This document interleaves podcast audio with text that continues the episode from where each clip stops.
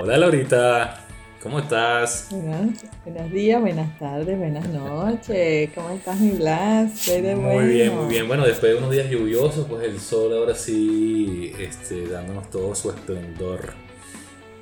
Mira, eh, Laurita, yo te quiero consultar algo. Eh, ¿Desde cuándo no vas a una feria? Tú me agarraste de línea de preguntas. Sí, bueno, pero es que ¿quién no aprende? Sé cómo aprendo, ¿cómo, cómo aprendo, pues? ya está, me llamaste la vieja sabia del pueblo. Te salvaste que no tienes una verruga en la nariz.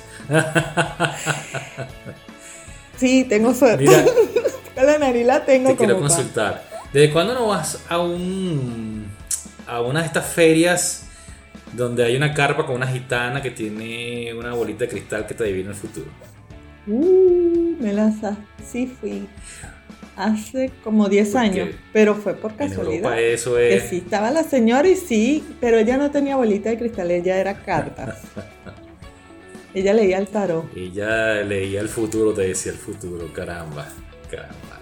No, pero me pasó una vez también con alguien en una, en una dirección que le di a una señora que estaba desorientada, perdida, y me preguntó la dirección y le di las indicaciones y me, y me dio las gracias y se iba ahí y se volteó y me preguntó, niña, ¿y usted por qué está tan preocupada? Esta no tenía ninguna bolita de cristal, ella era la bola de cristal, ella. Yo, ¿qué quiere? ella. ¿Dónde saca usted eso? ella era una bola de Y cristal. me sacó un mazo de cartas, ¿sabes? Los naipes, tréboles, espadas y eso. Y sacó el mazo de cartas y me dijo, escoja una. Ella era la bola de cristal. Yo, ah, ok, está bien. Bueno, de eso se trata el tema de hoy, ¿no? Vamos a presentar y arrancamos con nuestro tema que tiene que ver con el futuro, la promesa eterna, ¿vale? Sí, señor, vamos. Bueno, amigas y amigos, muy buen día, muy buena tarde, muy buena noche. Sean todos bienvenidos a Ruta de la Conciencia, un espacio que, como ya hemos comentado, eh, está orientado a revisar ah, cuáles son los procesos que nos tienen viviendo, cómo nos tienen viviendo en este mundo, en este momento de nuestras vidas. Mi nombre es Blas Díaz, soy psicoterapeuta gestal y te estoy eh, transmitiendo desde Caracas, Venezuela. A mi lado tengo a mi querida amiga eh, Laura Ordóñez desde Bruselas en, en Bélgica. Hola, hola, ahora sí, Larita, ¿cómo estás? ¿Cómo te va? ¿Cómo anda todo por allá? ¿Ya el diablo del verano eh, te abandonó o todavía siguen esas? Él se fue. El diablo estaba de vacaciones, esa es mi teoría. El diablo estaba de vacaciones y se trajo todas sus maletas y sus cachachás. Se le terminaron las vacaciones, recogió todos sus cachachás y nos dejó a su hermano, el señor El Frío. señor Mr. Co- Y ya está. De verdad, ya está. Tengo una colega bosnia que hace tres días dijo, pero es que este es el abrigo que yo uso en enero. Y yo, ah, si la Bosnia está usando el abrigo de enero en septiembre, vamos para mal. que es mucho decir. es mucho decir. Bueno, eh, Sí. esperemos que no, los- no les impacte tanto. En fin, bueno, Laurita, Veremos. el futuro, la promesa eterna. No vamos a hablar de las cartas, ni las bolas de cristal, ni las adivinaciones. No, Ni por nada de favor, eso. hicimos una presentación que lleva a, a malentendidos. Si usted estaba interesado en videncia y clarividencia del futuro, se puede bajar del autobús porque este autobús No no, es, va para este allá. Vamos a hablar de, por supuesto, qué responsabilidad tenemos nosotros con respecto al futuro y qué uso hacemos con ese término del futuro en nuestro día a día, en nuestra actividad, en nuestra cotidianidad. A ver, Laurita, ¿qué, qué- vamos a empezar por lo más sencillo, pues. Este, ¿Qué ah, entendemos, qué significado le damos al futuro? Bueno, fíjate, para no ser muy original, me fui a la RAE. La, primera acepción que la RAE hace de la palabra futuro es lo que está por venir y ha de suceder con el tiempo. Como mi deformación profesional número uno tiene que ver con los idiomas, yo lo vi, claro, enfocado a el tiempo verbal que habla de un periodo posterior al presente. Aquello que va a pasar, que va a venir voy a ir a, voy a hacer, esto no podemos hacerlo, o sea, el futuro como, cronología. Lo asocio con eh, cronos, cronología, pasado, presente, futuro. El diccionario de la RAE da otras, otras acepciones. Tiempo que sitúa la acción, el proceso o el estado expresados por el verbo en un punto posterior al momento del habla. Exactamente, lo que estaba diciendo ahorita, pues lo que va a venir, lo que va a pasar, yo voy a ir a tal parte, voy a hacer tal cosa, etcétera. Futuro simple o futuro compuesto o todos los tiempos del futuro en cualquier lengua. Es como uno de los elementos de ese tiempo cronológico, como lo conocemos nosotros y lo manejamos nosotros en, el planeta. Pues está, está el tiempo cronológico, el tiempo está dividido superficialmente o a grosso modo en pasado, presente y futuro. El pas Ayer, hoy, mañana. Cronológicamente, el pasado son aquellos eventos que ya ocurrieron, de la manera como ocurrieron el futuro es, eh, perdón, el presente es los eventos que están ocurriendo en este momento, que se están generando, que están gestando, o las acciones que estamos tomando. Y eso lo estamos haciendo en, en, este aquí, en este ahora, en este presente. Y el futuro es aquel elemento que está por venir, aquellas, aquellos eventos, aquellas, aquellas situaciones, aquellas personas que de alguna manera están por venir y que desconocemos desconocemos cómo va a ser, cómo se va a presentar, de qué manera. Eso es uno de los grandes atributos del futuro, yo creo, y por eso el nombre de la promesa eterna. Cuando hablamos de escoger temas y que mencionamos el futuro, yo lo vi como una eterna promesa. Siempre hay un aspecto positivo en este futuro de una manera inconsciente.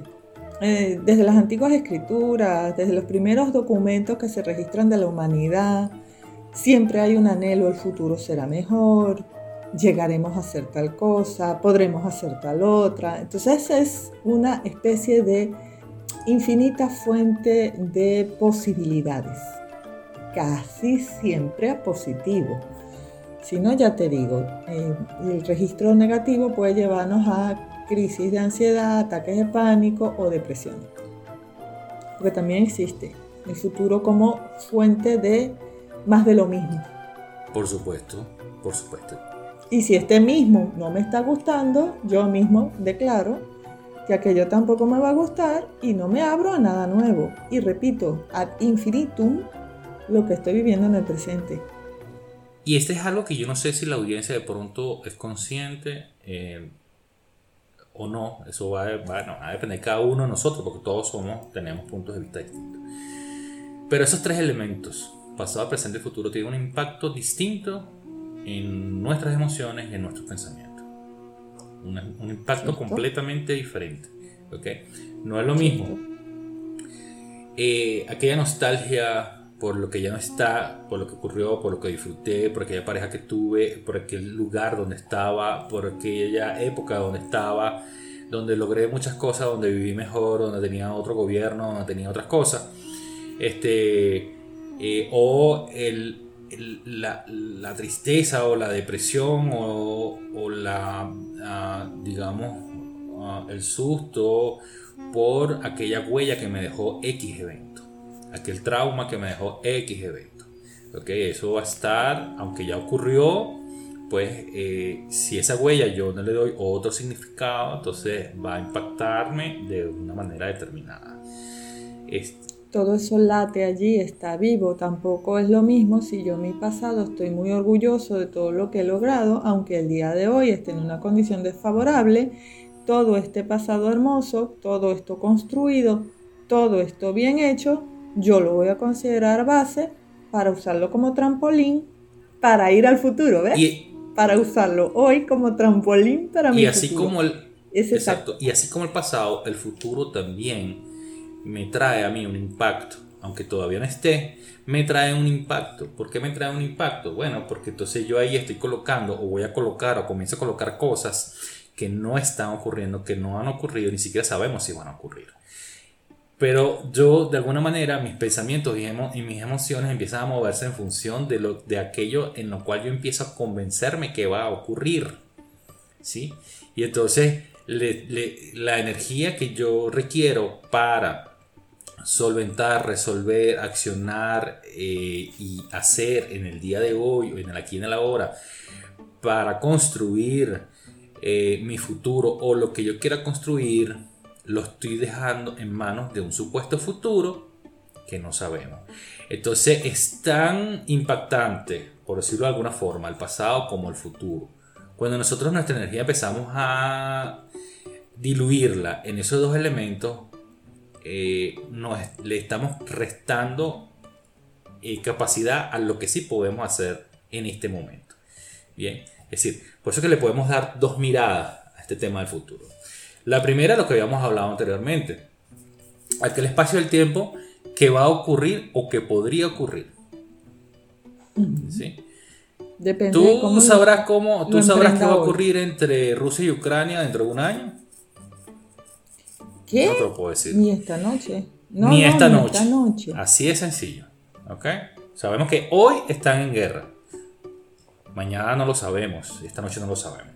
Eh, y ahorita, no sé si en dos horas declaran tregua, o sea, tampoco. Tú puedes proyectar, analizar, decir, verbalizar, hacer toda una verborrea, generar todo un contenido, pero simplemente estás basado, cuando vas a hablar del futuro, te basas en suposiciones.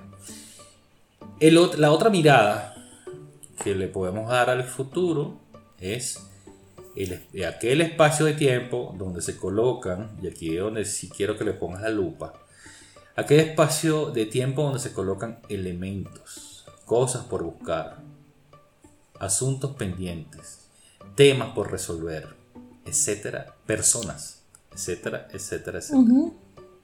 El futuro junto con el pasado representa una compleja telaraña que entrampa al individuo que lleve una vida que lleva una vida inauténtica. ¿Por qué? Porque lo saca del aquí y de la ahora. Tocaste dos emociones en lo que hablaste en estos últimos minutos que son claves en lo que yo trabajo dentro del coaching con mis consultantes. El concepto de la ingenuidad y el de la inocencia. Como yo. Ingenuo e inocente. Que no es... Porque la ingenuidad coincide con ese futuro que tú estabas mencionando en el que, y yo no sé si la audiencia tiene alguna referencia, en el que yo le pongo el contenido que no tiene. Cuando complete aquí la frase, cuando pase tac, tac, tac, tac, tac, seremos más felices. O cuando logremos resolver, pasará tal cosa. Si yo ingenuamente, es decir, sin bases, sin preparación, sin evaluación, sin recursos, le estoy atribuyendo automáticamente al futuro una posibilidad orientada a mi deseo, beneficio personal, bienestar familiar, mejora económica, póngale el nombre y la cola al burro, voy a caer voy a pecar de ingenuo. Es un pecado en el sentido de que como yo no tengo argumentos, no tengo base, no hago plan, no establezco prioridades, no busco opciones, no evalúo dificultades, posiblemente en la primera dificultad me quede varado diciendo esto no puede ser, así no fue como yo lo planteé. Y habíamos hablado en off de que no siempre logramos lo que queremos en el futuro, porque no siempre es como yo quiero, sino como se da, pues. En cambio, en la inocencia, yo me abro al futuro diciendo, vale, yo quiero X, no sé, una casa, porque cuando tengamos esta casa vamos a lo que sea. Completa aquí la frase. Pero en el camino a construir, a buscar el crédito, a evaluar opciones, pues probablemente se me van a ocurrir planes, líneas, acciones. De entrada no es un proyecto pequeño, eso es otro tema del que podríamos hablar horas, pero el tamaño del proyecto, el proyecto pequeño que yo lanzo como si fuera una cosa que en un chasquido de dedos la resuelvo, te puede ser tan frustrante al final que te apaga la mecha para cualquier proyecto. Entonces, establecer un plan de acción para una casa, todos aquí estamos de acuerdo en que no nos vamos a lanzar al mercado del trabajo diciendo en un mes tengo reunido para la casa. y que como es un tema que se toca comúnmente con mucha gente, pues también discutiremos temas que no son comunes a los que estamos buscando casa. Hipotecas, plazos, intereses, con jardín, sin jardín, este, ecológica, dentro, fuera de la ciudad, en un apartamento, lo que, o sea, todos los temas que salen en torno a casa, vivienda. Si yo me lanzo al futuro con por lo menos miradas unas cuantas cosas, yo estoy en la inocencia, es decir, aquí estoy, estoy haciendo lo mejor que puedo para lograr el objetivo que quiero, van a haber dificultades, pueden haber problemas, pero tengo la buena disposición para en cualquier caso sentarme a evaluarlas y ver más allá. Y que tienes fe que eso va a ocurrir de la manera como tú lo presumiste. O no, pero por lo menos estoy abierto a dar esas posibilidades, a darle a esas posibilidades un espacio, aunque hayan dificultades. Esa es la inocencia, no la ingenuidad. Es decir, yo no sé qué me voy a encontrar en el camino, a lo mejor jamás logro tener casa propia. A lo mejor sí, pero no comprada por mí, sino regalada por... Entonces, eh, todos esos planes que yo me había hecho pueden ir cambiando. Pero como estoy desde la inocencia, diré, mira, esto no me lo había imaginado así. ¿Qué pasa si yo sigo por acá? No me voy a quedar parado. En cambio, en la ingenuidad, al más pequeño problema, me voy a quedar como, ya se me rompió el plan. Ya va, no era así como yo pensaba. ¿Te acuerdas del programa que hablamos con Cecilia sobre eh, se me cayó el plan y ahora qué hago? Creo que fue el primero. Exactamente, exactamente el primero. Estamos hablando de eh, visionar el futuro desde la ingenuidad. Esto me va a salir así, así, asado y tal, tal, tal. Eso es muy ingenuo. Pero fíjate que tú estás tocando un punto interesante, que estás diciendo... Eh, Yo siempre estoy tocando puntos interesantes, si no, no estaría trabajando en esto, revolviendo cosas. Yo siempre estoy haciendo desorden, siempre. Eh, y, siempre. y, cosa que agradezco y que es muy nutritivo para esta conversación. Este, el tema de una cosa es que tú vayas planificando las cosas que tú quieres lograr, tus objetivos, tus metas que lo vayas planificando, porque eso forma parte de construir el futuro que tú quieres. Claro, lo que otros llaman planificar. No solamente construir el futuro, sino construir tu propósito de vida, darle un sentido a tu vida. Ese, y eso lo vas haciendo, lo vas a ir este, armando una función, en función de cómo tú consideres de acuerdo a tu saber y entender este, cómo, cómo vas a lograr ese, o cómo vas a llegar a esa meta. Es decir, construir. Pero ¿dónde empiezas a construir? Empiezas a construir en el presente. Que es el único ¿Cierto? espacio de tiempo. Es el único espacio de tiempo ¿Cierto? que hay para hacer algo. Lo dijo No puedes hacer nada en el No pasado, dije porque el pasado no lo puedes cambiar, porque son eventos que ya ocurrieron. Y tampoco puedes hacer nada en el futuro. Y no puedes esperar o no puedes poner tu responsabilidad en que van a venir mejores tiempos, que van a venir mejores momentos, en que más adelante cuando el sol salga, en que más adelante cuando, cuando cambiemos de gobierno. O sea, hay gente, y te lo voy a decir con toda responsabilidad, en, en- en este país hay gente que puso en stop su vida esperando que cambiaran el gobierno. En stop, cuando te digo stop, es detenida, detenida, de- Sí, sí. eh, esperando, Sí, esperando que, que, que el gobierno iba a caer o, o- o- o lo iban a cambiar o lo que sea. Y entonces no hacía nada, no hacía inversiones, no estudiaba, no trabajaba, no hacía nada. Es decir, su energía no la tenía en eso. Quizás hacía lo suficiente para comer, pero su energía no la tenía en eso. Esperando que en un futuro, entre comillas, caiga el gobierno y entonces ahora sí, ya ahora sí voy a poder trabajar y todos los problemas se solucionan y toda la cosa. Y todo eso dejándolo en el futuro, en el futuro. ¿Qué estaba pasando? Que no estaban viviendo, estaban sobreviviendo. Hay, una- hay un tema entre la supervivencia desde el punto de vista material y esa que tú estás mencionando, que es la que yo llamaría psicoemocional. Quiero hacer las dos distinciones porque se puede estar en la supervivencia más básica desde el punto de vista fisiológico, es decir, estoy durmiendo arrimado en casa de un amigo, como en casa de mi tía, y estoy buscando empleo con la computadora de mi hermana, por poner algo muy dramático, pero que puede pasar. Conozco a uno que le pasó así. Y el cuento de psicoemocionalmente está muy claro de que ahorita no lo está viviendo muy bien, pero si no se mueve, si no hace, y es un hacer responsable, no va a modificar su futuro. El psicoemocional que tú estás mencionando es aquel que anula el accionar físico en pos de una promesa futura que, vuelvo con el tema de la ingenuidad, no tiene bases. No hay una evaluación de causas, no hay una evaluación de consecuencias, no tengo mirados los efectos secundarios de hacer o no hacer, no hay planes de acción, no hay nada que me pueda decir en un futuro ciertamente esto se va a concretar así. Correcto. Y la energía que se debe usar para planificar, resolver, accionar y generar para vivir en el momento presente se está usando para suponer, imaginar, asegurar que algo va a ocurrir.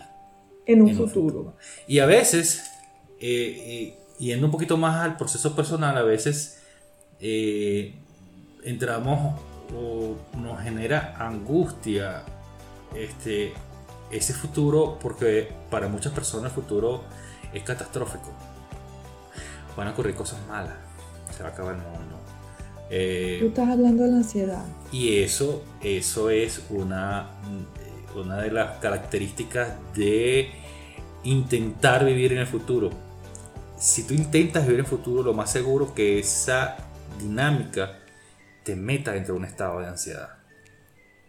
Por supuesto que era lo que estaba mencionando yo al principio atrás, cuando dije si el futuro va a ser como ahora, porque alguna evaluación de mi pasado e históricamente mi pasado me ha traído hasta hoy, si hoy es mi pasado de mañana, yo no quiero vivir mañana.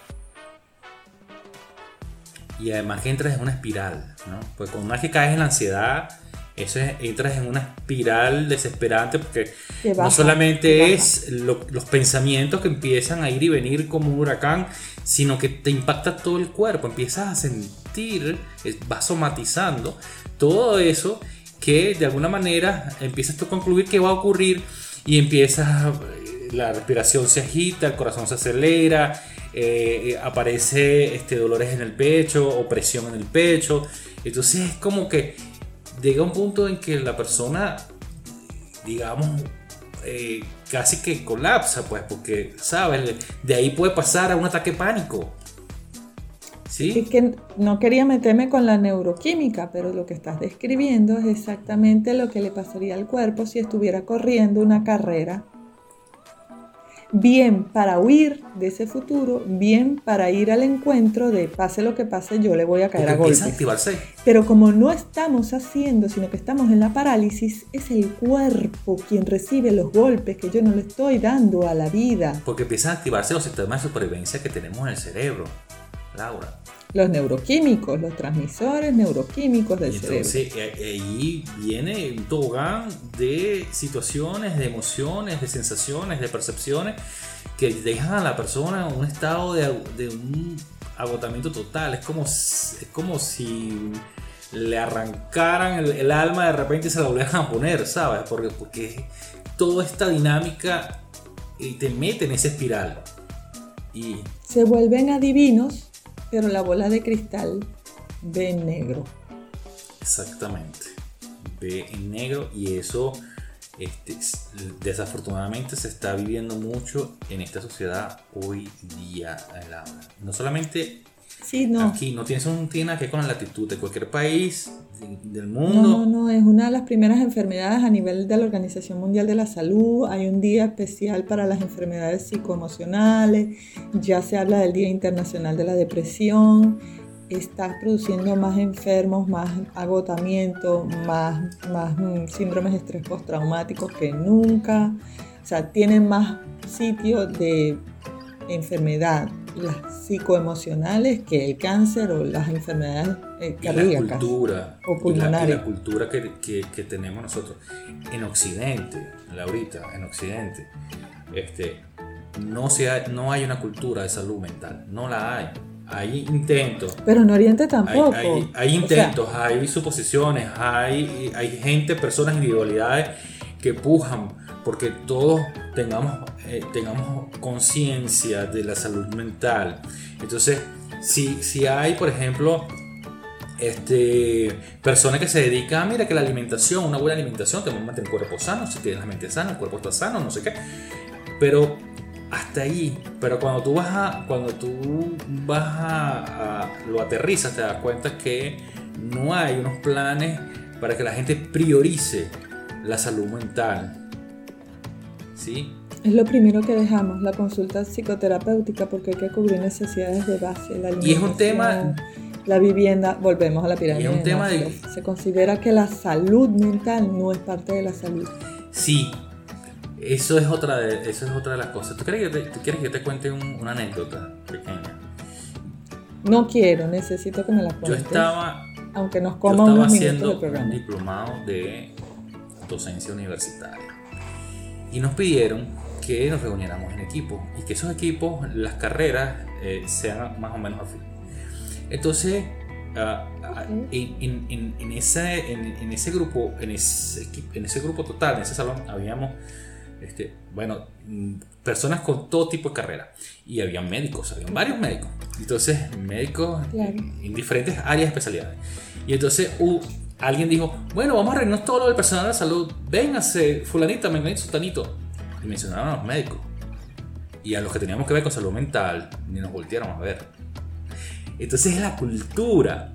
La salud mental como que no importa. Es como que la hermana jorobada de la medicina tradicional. No, señor. El problema es que, el problema es que ni siquiera en los sistemas educativos a nivel mundial está previsto el manejo y gestión de emociones, por ejemplo. Entonces imagínate qué importancia se le puede dar a la salud mental a nosotros. Lo cierto, y para no salirnos del tema, Laura, que estamos hablando del futuro, es para que veamos qué, qué tan delicado puede ser una persona que de alguna manera y sin darse cuenta vaya a... Eh, irse al futuro, a planificar o a adelantarse a eventos a creer que van a suceder cosas, ¿no? Aquí lo importante es que tengamos la suficiente madurez y la suficiente conciencia para darnos cuenta que el único estado útil, vigente y activo es el presente, es el aquí y el ahora. Poder, si yo quiero construir, lograr, hacer lo que sea, yo lo voy a ir planificando desde el momento donde sí puedo y no empezar a evaluar y adivinar y a decir lo que va a pasar. Se va a, acabar el mundo, eh, Putin va a lanzar no sé cuántas bombas nucleares, este, y va a llegar Biden y también va a responder igual, y entonces, entonces nadie, o sea, si tú vives en esa, en esa constante zozobra, vas a caer en la espiral de la ansiedad y no vas a poder vivir. ¿Sabes? Entonces tienen suficiente conciencia para estar siempre en el aquí y en el ahora. No quiere decir, ah, bueno, yo me preocupo este, de, de lo que yo quiero lograr, porque no, son dos cosas diferentes. Porque cuando, para construir el futuro es una cosa, y estar, estar pensando que tú, que tú estás viviendo el futuro es una cosa diferente. Es ahí, es ahí donde voy yo con dos preguntas que quizás a la audiencia en este momento, antes de que se nos coma Cronos, nos coma. Sí, porque ya porque estamos hablando de Cronos, es ¿qué futuro quiero? Y cuando yo hago la pregunta ¿qué futuro quiero? No estoy hablando de objetivos medibles en tamaño o en recursos. O que el futuro me va a dar la solución. Eh, no, no, ya va. O sea, yo no estoy hablando qué futuro quiero y que la gente se imagine la casa rosada con la baranda verde con un perrito y 2,3 hijos de... No, qué futuro quiero sentir, vamos a decirlo de una manera más específica. ¿Cómo me quiero sentir en ese futuro? ¿Qué visualizo? O sea, si yo llego a conseguir la casa rosada con la baranda verde, el perrito y los 2,3 niños, ¿me voy a sentir realizado, feliz, contento? ¿Me voy a sentir frustrado? ¿Voy a sentir que me está faltando algo más? Juro que en este momento es en la mayoría de las veces que mis consultantes se quedan con la cara hay un silencio profundo. Se quedan con, ah, yo no sé. Y es un muy mal sabor de boca. Si no le gusta lo que voy a decir, puede abandonar el autobús, como ya le dije al inicio, porque yo estoy especializada en hacer desorden. Ya estamos llegando a la parada. Estamos llegando a la parada. Estamos llegando a la parada de qué acciones de hoy quiero preservar, qué acciones de hoy deben prevalecer para yo sentirme en ese futuro como digo que quiero sentirme. En todo proceso de cambio, el que sea, lo, lo, empiece con la ciencia con que lo empiece y lo termine con la ciencia con la que lo termine, tiene que tener claro que quiero conservar. Porque esos van a ser los pilares. Todo lo demás va a desaparecer, va a cambiar, se va a torcer, se va a pintar de otro color, se va a cambiar de textura. Y tengo que tener claro que eso podría teñir de otro color mis pilares. Pero en tanto que mis pilares se mantengan lo más posible a lo que yo digo que yo necesito, que debe prevalecer en mi vida para yo tener, sentir, estar en la emoción que quiero, más fácil voy a encajarme todos los cambios que van a ocurrir, porque van a ocurrir. Van a ocurrir. Entonces, lógicamente, cuando ya yo establezco qué es lo que debe prevalecer, tengo mirado que si me cambia lo demás, me lo voy a tener que meter en algún lado del querer, pero eso va a cambiar. Totalmente de acuerdo contigo. Bueno, y yo resumo todo lo que dijiste, o, lo quiero concluir, mejor dicho, con una comparación. Ah, es como... A ti te gusta tejer, Laura, yo sé. Tú tejes. Cuando tú tejes lo que eso, cuando tú tejes algo, lo que tú quieras, un suéter, un chal, eh, las cosas que tú quieras tejer, tú, tienes un patrón, ¿no? Me imagino. Tienes... Eh, hay de las eh, dos. pero te haces una idea de cómo quieres, de qué tamaño lo quieres, con qué, qué material vas a utilizar, cuáles son los colores. Tú más o menos este, sabes, estás clara en lo que quieres. Bueno, yo quiero un chal, por ejemplo. Ah, bueno, yo voy a utilizar este material, este hilo, y voy a usar, o voy a usar estos dos hilos y estos dos colores, no sé qué. Tú planificas eso. Y empiezas a tejer, agarra tus agujas y empiezas a tejer. Bueno, así es el futuro. Es construirlo. Voy tejiendo, voy haciendo mis tejidos y el futuro lo voy construyendo. Y al final del día, lo que yo tenga en el futuro, que a lo mejor va a ser en seis meses o podrá ser un año o lo que sea, sea lo que sea, es el resultado de lo que yo empecé a hacer hoy. No, no voy a sentarme a esperar, voy a poner los hilos, voy a poner las agujas y sentarme a esperar a que entre seis meses y un año yo tenga mi chala allí. Estamos de acuerdo. También puede pasar lo que me pasa a mí, que entro en la tienda de lanas, me enamoro de una lana y digo, ah, esta está bellísima para hacer tal cualquier cosa, la esta, la aquella, la otra. Veo cinco, compro dos y llego a la casa y digo, ¿qué era lo que yo iba a hacer con ella? Pero si las quiero, las quiero en mi futuro. Entonces esta es la otra cosita que pasa. En el presente yo estoy viviendo experiencias y como a veces estoy tan concentrado en que mi futuro tiene que ser de tal manera, me estoy paseando por la tienda de lanas y no estoy mirando qué de lo que me está pasando sí me quiero llevar para el futuro. Ya veré qué hago, dónde lo meto, cómo lo decoro, pero esto me gustó. Así es. Me llena de vida, me llena de vibra. Bueno, mi querida Laura. ¿Y dónde lo meto después? El autobús llegó a la parada. Ya, ya, llegó, a la terminal. sí, sí. Ay, sí. Mira, ese. A ver, ya como, como el día de hoy hablamos de futuro, ese, te cuento que hoy es el episodio 10 de nuestra tercera temporada. Hoy de termina tercera temporada. nuestra tercera temporada.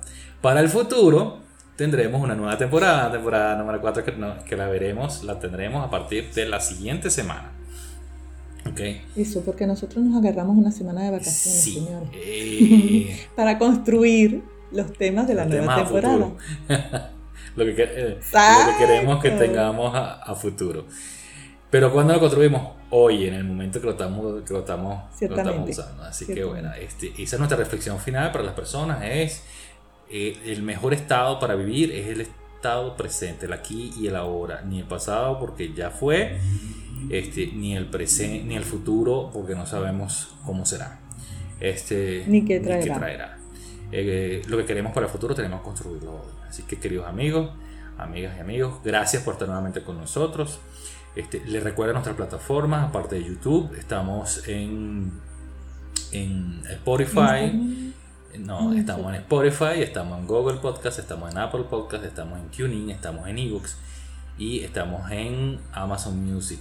¿Okay? Cualquiera de esas plataformas puede eh, escucharnos, dejar sus comentarios, suscribirse este, y bueno, sugerir temas en caso de que quieran también ah, por favor, eh, algún, tema, específico. Mi nombre es Blas Díaz, soy psicoterapeuta Gestalt y nuevamente les recuerdo estoy en Caracas, Venezuela, mi amiga Laura está en Bruselas, en Bélgica. Despídase Laura. Buenos días, buenas tardes y buenas noches a todos los que nos escuchan. Muy agradecida nuevamente de la ocasión, Blas. Y muy agradecida con la audiencia los que nos siguen, los que nos recomiendan y los que nos ayudan a subir todos los días un poquito más en alcance, porque para eso estamos haciendo contenido. Para dejar Así es. Si le parece importante, recomiéndenos. Bueno, bueno, nos vemos entonces dentro de un par de semanas. Este, termina esta temporada, arrancamos una cuarta temporada eh, pronto. Y pues nada, muchos más temas por discutir y por conversar. Chao, Laurita. Un besito. Que les vaya bien por allá. Bye bye. Igual tú. Chao.